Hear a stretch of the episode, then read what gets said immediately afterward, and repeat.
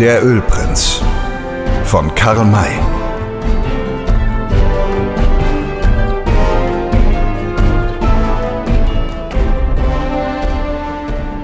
Fünftes Kapitel Fauners Rancho Am kleinen Rio San Carlos, einem Nebenfluss des Rio Gila, stand eine Ranch, die nach ihrem damaligen Besitzer Fauners Rancho genannt wurde. Diesem Amerikaner gehörte eine große Strecke Weidelandes. Zur Feldwirtschaft war jedoch nur der am Fluss gelegene Teil geeignet. Das Haus war nicht groß, aber stark aus Steinen gebaut und von einer ebenso starken, doppelt mannshohen Mauer umgeben, die in regelmäßigen Zwischenräumen von schmalen Schießscharten unterbrochen wurde. Hier, in dieser abgelegenen und gefährlichen Gegend, eine sehr notwendige Einrichtung. Der Hof, den diese Mauer umschloss, war so groß, dass Fauna im Falle einer Feindseligkeiten von Seiten der Indianer seinen ganzen Viehbestand hineinzutreiben vermochte. Es war jetzt die beste Jahreszeit. Die Steppe trug dichtes, grünes Gras, an dem sich zahlreiche Rinder und Schafe gütlich taten.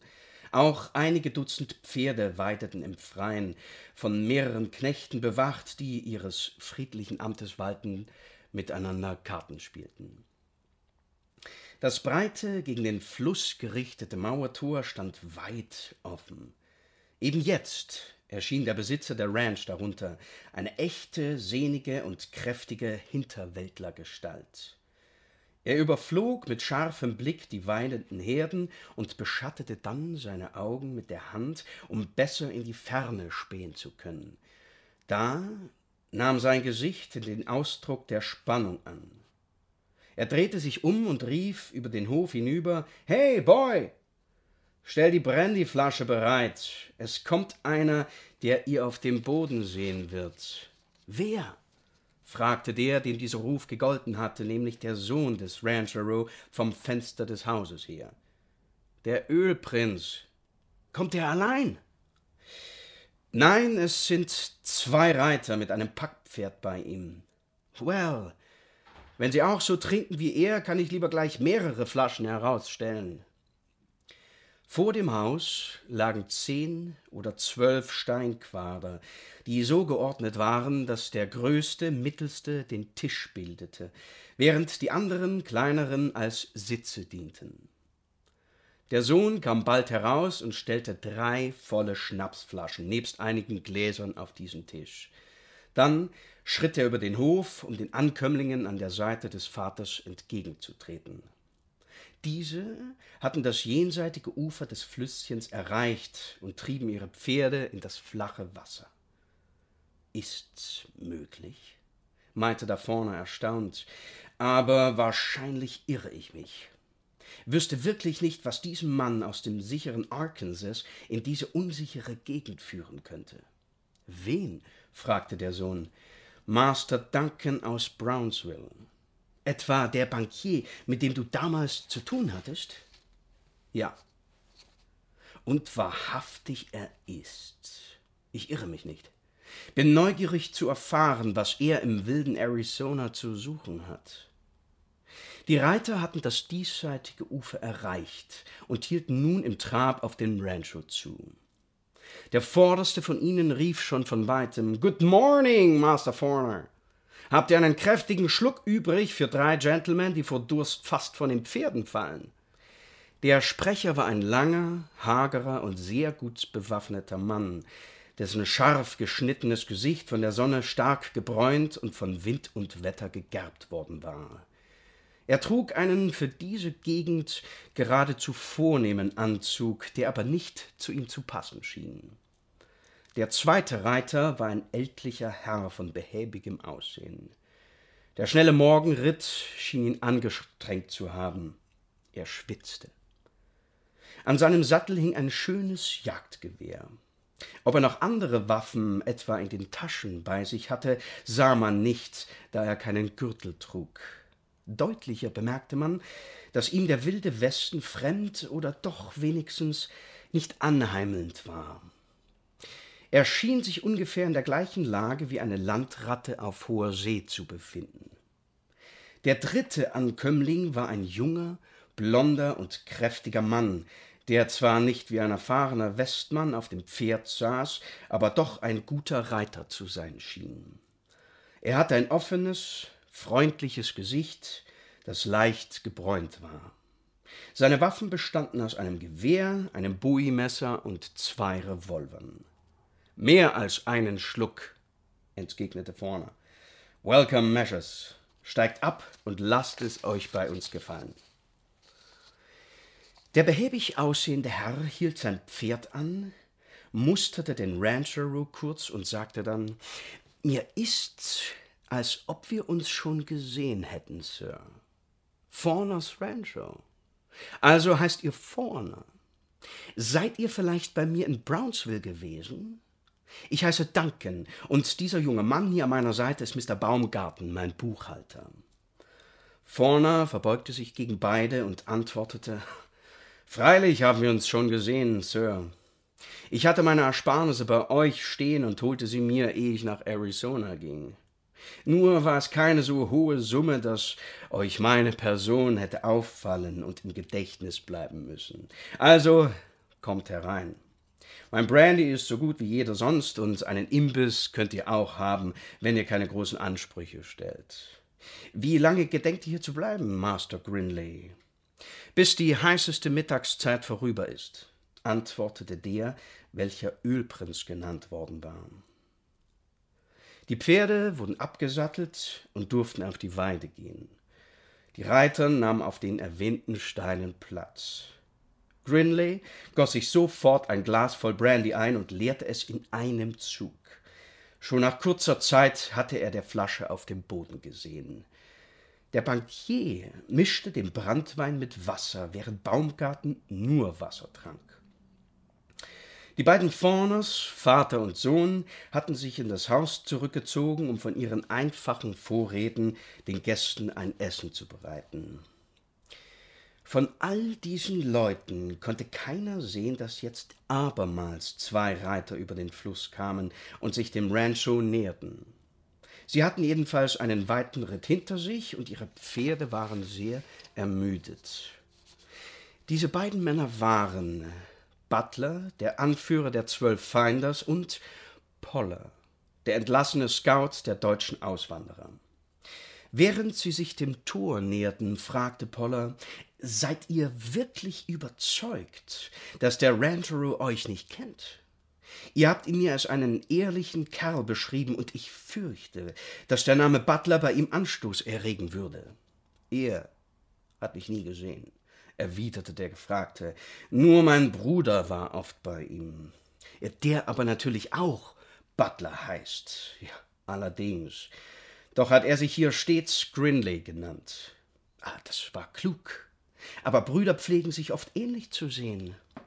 Wahrscheinlich ist dies bei euch der Fall? Nein. Wir sind Stiefbrüder und stammen von verschiedenen Müttern. Wisst ihr, wo er sich jetzt befindet? Ähm, nein. Als wir uns trennten, ging ich südwärts, um die Gesellschaft der Finders zu gründen. Er aber war unentschlossen, wohin er sich wenden sollte. Wer weiß, wo wir uns einmal wieder treffen, wenn wir überhaupt in diesem Leben. Alle Wetter. Dort sitzt er ja. Die beiden waren in diesem Augenblick unter dem Tor angekommen und sahen die drei Fremden im Hof sitzen. Butler erkannte den Ölprinzen sofort und hielt erstaunt sein Pferd an. Grinleys Blick richtete sich zur gleichen Zeit nach dem Tor. Er erkannte Butler und hatte trotz seiner Überraschung die Geistesgegenwart, die Hand schnell auf den Mund zu legen, eine nicht misszuverstehende Aufforderung zum Schweigen. Ja, er ist's, fuhr Butler fort, indem er sein Pferd wieder in Bewegung setzte und in den Hof ritt. Saht ihr das Zeichen, das er mir gab? Wir dürfen ihn nicht kennen. Sie stiegen von ihren Pferden, ließen sie laufen und näherten sich den Steinen, gerade als die beiden Fawners aus dem Hause kamen, um ihren Gästen Fleisch und Brot zu bringen. Butler und der Scout grüßten und fragten, ob es erlaubt sei, sich mit niederzusetzen. Es wurde ihnen nicht versagt. Und sie aßen und tranken mit, ohne dass man sie nach Namen oder Reiseziel fragte. Die beiden Brüder, die sich nicht kennen durften, waren selbstverständlich bestrebt, sich gegeneinander auszusprechen. Dies musste aber heimlich geschehen. Darum stand Grinley nach dem Essen auf und sagte, er wolle hinter das Haus gehen und sich dort im Schatten niederlegen, um ein wenig auszuruhen. Butler folgte ihm nach einiger Zeit so unauffällig und unbefangen wie möglich. Die anderen blieben sitzen. Und wieder kamen zwei Reiter. Aber nicht jenseits des Flusses, sondern am diesseitigen Ufer entlang. Sie waren sehr gut beritten. Fast hätte man sie von weitem für Old Shatterhand, den berühmten Präriejäger, und für Winnetou, den ebenso berühmten Häuptling der Apachen, halten können. Aber sie waren beide zu klein dazu. Der eine dick und der andere schmächtig. Der Schmächtige trug ausgefranste lederne Leggings und ein ebensolches Jagdhemd, dazu lange Stiefel, deren Schäfte er über die Knie emporgezogen hatte. Auf seinem Kopf saß ein breitkrempiger Filzhut. In dem aus einzelnen Riemen geflochtenen Gürtel steckten zwei Revolver und ein Bowie-Messer. Von der linken Schulter nach der rechten Hüfte hing ein Lasso und am Hals an einer seidenen Schnur eine indianische Friedenspfeife. Quer über dem Rücken hatte er zwei Gewehre, ein langes und ein kurzes. Genauso pflegte sich Old Shatterhand zu kleiden.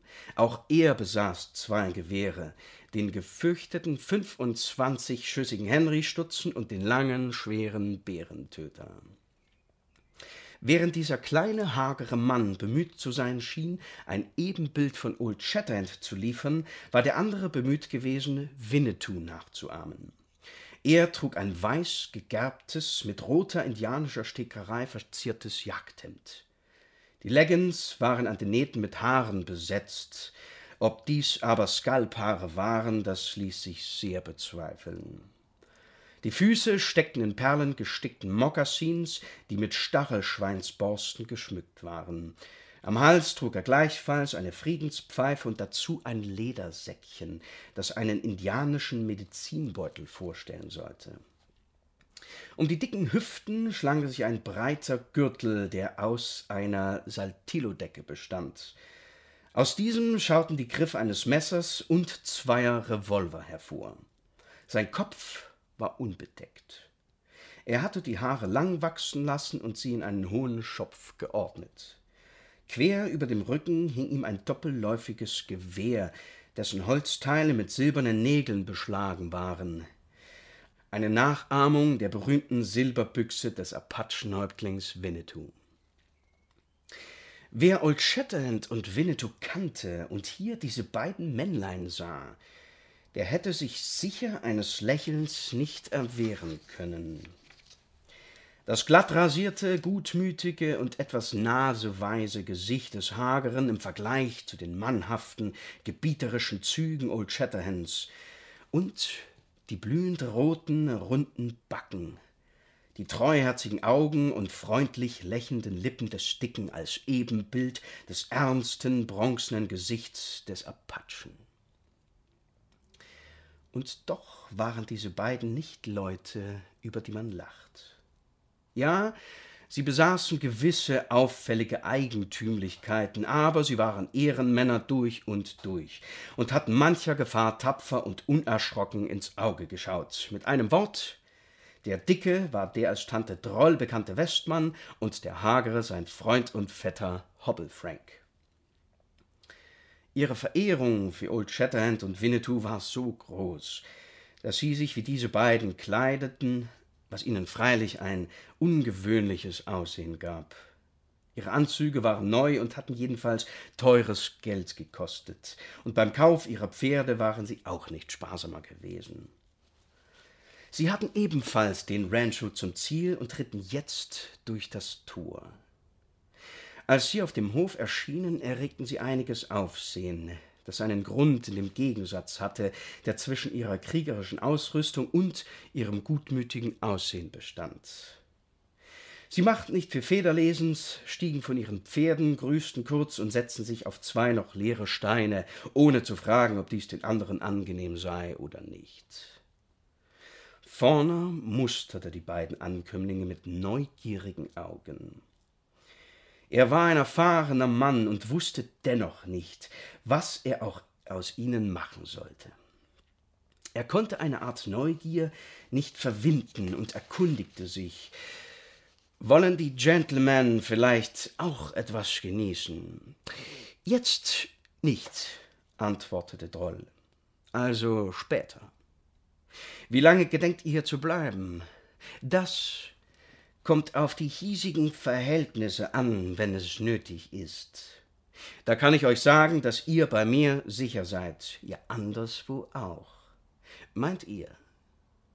So wisst ihr wohl noch gar nicht, dass die Navajos ihre Kriegsbeile ausgegraben haben. Wir wissen's. Und dass auch die Mokis und die Niochas sich im hellen Aufstand befinden, auch das. Und dennoch fühlt ihr euch sicher. Warum sollen wir uns unsicher fühlen, wenn es nötig ist? Es ist eigentümlich und eine alte Erfahrung, dass es selten einen Westmann gibt, der sich nicht irgendeine stehende Redensart angewöhnt hat. Sim Hawkins zum Beispiel bediente sich häufig der Worte wenn ich mich nicht irre. Droll hatte sich den Ausdruck wenn es nötig ist angewöhnt. Da diese Redensarten bei jeder Gelegenheit angewandt werden, wirken sie oft lächerlich und sagen oft gar das Gegenteil von dem, was ausgedrückt werden soll. So auch jetzt und hier. Darum sah Fawner den Dicken erstaunt an, fuhr aber dennoch ernsthaft fort. Kennt ihr denn diese Völkerschaften, Sir? Ein wenig. Das reicht nicht aus. Man muss Freund mit ihnen sein, und selbst dann ist es noch möglich, dass man den Skalp verliert, wenn sie den Kampf gegen die Weißen beschlossen haben. Wenn euch euer Weg etwa nach Norden führt, so warne ich euch. Es ist dort keineswegs geheuer. Ihr scheint zwar gut ausgerüstet zu sein, aber wie ich an euren Anzügen sehe, Kommt ihr geradewegs aus dem Osten, und aus euren Gesichtern kann man auch nicht den unerschrockenen Westmann sofort herauslesen. Äh, so, äh, das ist sehr aufrichtig. Ihr beurteilt die Leute also nach ihren Gesichtern, wenn es nötig ist. Ähm, ja, das gewöhnt euch so bald wie möglich ab. Man schießt und sticht mit der Büchse und dem Messer, nicht aber mit dem Gesicht. Verstanden. Es kann einer sehr kriegerische und grimmige Gesichtszüge besitzen und dabei doch ein Hasenfuß sein. Das will ich nicht bestreiten, aber ihr. Hm. Darf ich nicht vielleicht erfahren, was ihr seid, Measures? Ja, warum denn nicht? Wir sind. Naja, wir sind eigentlich das, was man Rentner nennt. Oh weh. Da seid ihr wohl zu eurem Vergnügen nach dem Westen gekommen. Ja, zu unserem Herzeleid natürlich nicht. Wenn das so ist, Sir, da kehrt sofort wieder um, sonst werdet ihr hier ausgelöscht, wie man ein Licht auslöscht. Aus der Art und Weise, wie ihr redet, höre ich, dass ihr keine Ahnung von den Gefahren habt, die in dieser Gegend auf euch warten, Master. Master, wie ist doch euer Name? Droll? Griff gemächlich in die Tasche, brachte eine Karte hervor und überreichte sie ihm. Der Ranchero machte ein Gesicht, als ob er sich die größte Mühe geben müsste, das Lachen zu verbeißen, und las laut Sebastian Melchior Droll. Der Hobble Frank hatte ebenfalls in die Tasche gelangt und ihm eine Karte gegeben. Vorne las Heliogabalus Morpheus Edeward Frank. Er hielt einen Augenblick inne und brach dann lachend heraus. Aber, Gentlemen, was sind das für sonderbare Namen und was seid ihr doch für sonderbare Menschen? Meint ihr etwa, dass die aufrührerischen Indianer vor diesen Namen ausreisen werden? Ich sage euch das, er musste innehalten. Denn Duncan, der Bankier, fiel ihm in die Rede. Äh, bitte, Master Fauna, redet nichts, was diese Gentlemen beleidigen könnte. Ich habe zwar nicht die Ehre, Sie persönlich zu kennen, aber ich weiß, dass Sie achtenswerte Leute sind und sich an den Hobble Frank wendend, fuhr er fort. Sir, euer Name ist so ungewöhnlich, dass ich ihn mir gemerkt habe.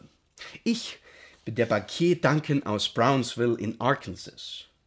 Wurden nicht vor einigen Jahren Gelder für euch bei mir aufbewahrt? Ja, Sir, das ist richtig, nickte Frank. Ich vertraute sie einem guten Freund an, der sie für mich bei euch einzahlte, weil ihr mir von Old Firehand empfohlen wart. Später konnte ich das Geld nicht selbst erheben, sondern ließ es mir nach New York schicken. Ja, das stimmt, das stimmt, fiel Duncan ein. Old Firehand, ja, ja. Ihr hattet damals droben am Silbersee eine große Menge Gold und Silber gefunden. Ist's nicht so, Sir?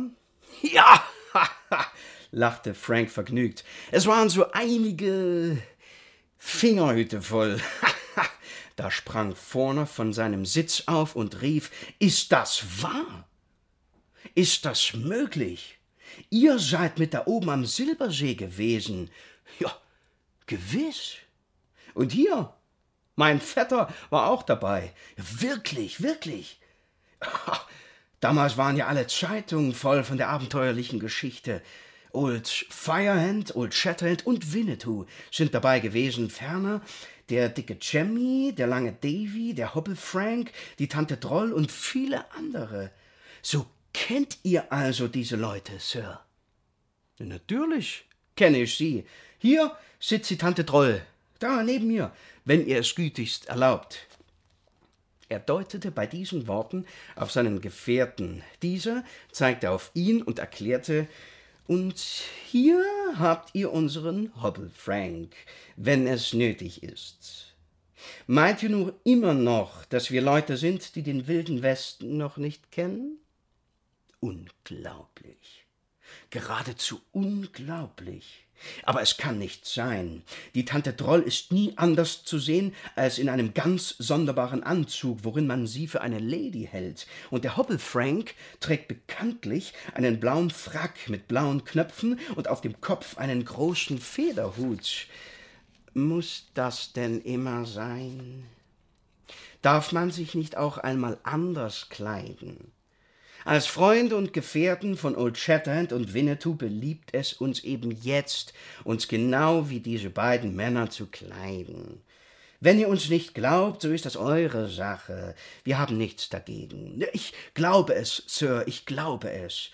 Ich, ich habe ja gehört, dass man es der Tante Troll und dem Hobble Frank gar nicht ansehen soll, was für prächtige Kerle sie sind, und das stimmt ja hier vollständig wie ich mich freue, euch zu sehen, Mashers. Jetzt müsst ihr erzählen. Ich bin ganz begierig, aus eurem eigenen Mund zu erfahren, was sich damals alles ereignet hat und wie jenes großartige Silbererzlager entdeckt worden ist. Da wehrte der Bankier ab. Äh, langsam, langsam, Sir. Das könnt ihr noch jederzeit hören. Es gibt vorher noch Wichtigeres, wenigstens für mich. Er hatte das zu gesagt. Dann fügt er hinzu, sich an Droll und Frank wendend. Ich äh, stehe nämlich vor einem ähnlichen Ereignis. Ich befinde mich auf dem Weg, viele Millionen zu verdienen. Äh, wisst ihr auch eine Mine, Sir? fragte Droll. Ja, aber nicht Gold oder Silber, sondern Petroleum soll dort zu finden sein, auch nicht übel, Sir. Petroleum ist flüssiges Gold. Wo soll denn diese Quelle zu suchen sein? Das ist noch Geheimnis. Master Grinley hat sie entdeckt. Er besitzt aber nicht die Mittel, sie auszubeuten. Dazu gehört viel Geld, und das äh, habe ich. Er hat mir die Quelle angeboten, und ich bin bereit, sie ihm abzukaufen. Bei solchen Geschäften muss man sich mit eigenen Augen vom Stand der Dinge überzeugen. Darum habe ich mich mit meinem Buchhalter Mr. Baumgarten hier aufgemacht, um mich von Mr. Grinley nach der bestreffenden Stelle hinführen zu lassen. Wenn sich seine Beschreibung als richtig erweist, kaufe ich ihm den Platz auf der Stelle ab. Also, wo er euch hinführen wird, das wisst ihr nicht? Genau allerdings nicht. Es ist ja ganz begreiflich, dass er den Ort bis zum letzten Augenblick geheim halten will. Wenn es sich um Millionen handelt, kann man nicht bedächtig genug sein. Ja, ganz richtig. Hoffentlich ist er es nicht allein, der vorsichtig handelt, denn ihr habt noch viel mehr Grund, wenigstens ebenso vorsichtig zu sein. Aber so ungefähr müsst ihr doch wissen, in welcher Gegend das Öl zu finden ist. Das weiß ich allerdings. Nun, wo?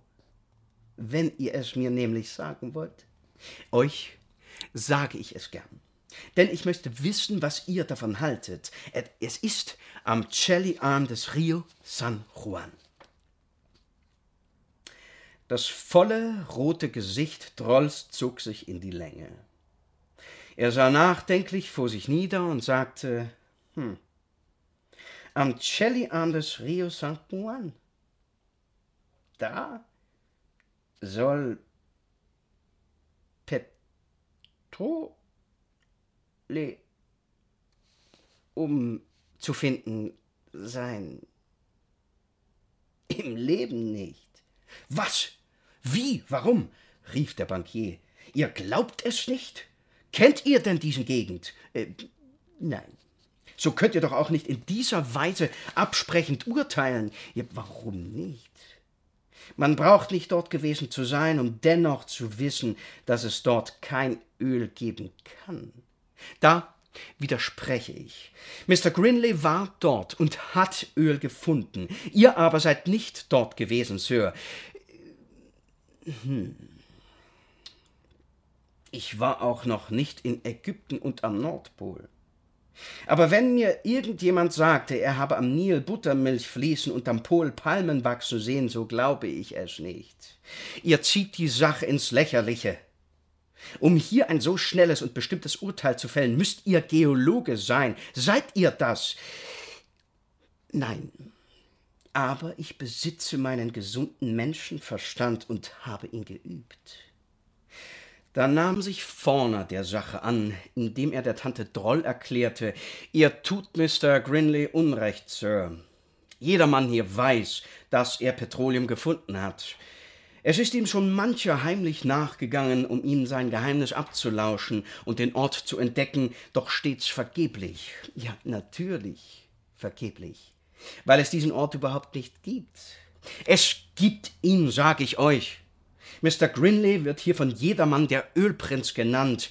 Das beweist gar nichts. Aber er hat mir verschiedene Male Proben des Öls gezeigt. Auch das ist kein Beweis. Petroleum kann jeder zeigen. Es ist einfach unglaublich, dass es da oben Erdöl geben soll. Nehmt euch in Acht, Mr. Duncan. Denkt daran, dass es vor nicht gar zu langer Zeit Schwindler gab, die Geldleuten in sogenannte Gold- oder sogar auch Diamantenfelder lockten. Dann stellte sich heraus, dass es dort weder Metalle noch Edelsteine gab. Sir, Wollt ihr Mr. Grinley verdächtigen? Das fällt mir nicht ein. Die Sache geht mich gar nichts an. Aber ihr habt mich nach meiner Meinung gefragt und ich habe sie euch mitgeteilt. Gut. Darf ich vielleicht auch erfahren, was Mr. Frank davon denkt? Ganz dasselbe, was Troll denkt, antwortete der Hobble Frank. Und wenn ihr uns nicht beistimmen wollt, so wartet ihr einige Tage. Dann werden zwei Personen kommen, auf deren Urteil ihr euch verlassen könnt. Wer wird das sein? Old Shatterhand und Winnetou. Was? fragte Fauna freudig überrascht. Diese beiden Männer wollen hierher kommen. Woher wisst ihr das? Von Old Shatterhand, sagte Frank. Er schickt mir zuweilen einen Brief. Und vor acht Wochen schrieb er mir, dass er sich mit Winnetou verabredet habe, um die jetzige Zeit mit ihm auf Faunas Rancho am Rio San Carlos zusammenzutreffen. Und ihr meint, dass sie wirklich kommen werden? Sicher. Es könnten Störungen eintreten. Sicher. Aber dann wartet hier einer auf den anderen. Sobald ich den Brief gelesen hatte, entschloss ich mich sofort, sie hier zu überraschen. Mein Vetter Troll war gleich dabei. Und dass wir aus Sachsen herübergekommen sind, das muss euch beweisen, dass wir unbedingt an unser Zusammentreffen hier mit Old Shatterhand und Winnetou glauben. Aus Deutschland, aus Sachsen, fiel da Baumgarten, der Buchhalter, rasch ein. So seid ihr wohl Deutscher, Sir. Na sicher. Wisst ihr das noch nicht? Äh, nein, umso mehr aber bin ich nun erfreut, in euch einen Landsmann begrüßen zu können. Äh, hier, meine Hand, Sir, erlaubt mir gefälligst, eure zu drücken. Da reichte ihm der Hobble Frank die rechte und rief erfreut in seinem heimatlichen Dialekt: Da! Nehmen Sie sie hin mit allen Fingern, die da dran gehören! Sie, irre Deutscher! Also, wenn man's nicht erleben tät, so tät man's gar nicht glauben. Ähm, sagen Sie mal, in welcher heimatlichen Gegend sind denn eigentlich Sie aus der jenseitigen Ewigkeit in die diesseitige Zeitlichkeit hineingesprungen? In Hamburg. In Hamburg! Eins der tausend! Einige Stunden oberhalb der geografischen Stelle, wo meine liebe Elbe ihre Verlobung mit der Nordsee feiert. Wir sind also beide mit Elbwasser getauft. Und wenn ich wieder auf meinem Bernfett sitze, kann ich ihn mit den Wellen meine Grüße Franco zufließen lassen. Äh, Bärenfett? fragte Baumgarten verwundert. Jawohl, jawohl. Bärenfett heißt nämlich die Villa, die ich mir am schönen Heimatland gebaut habe.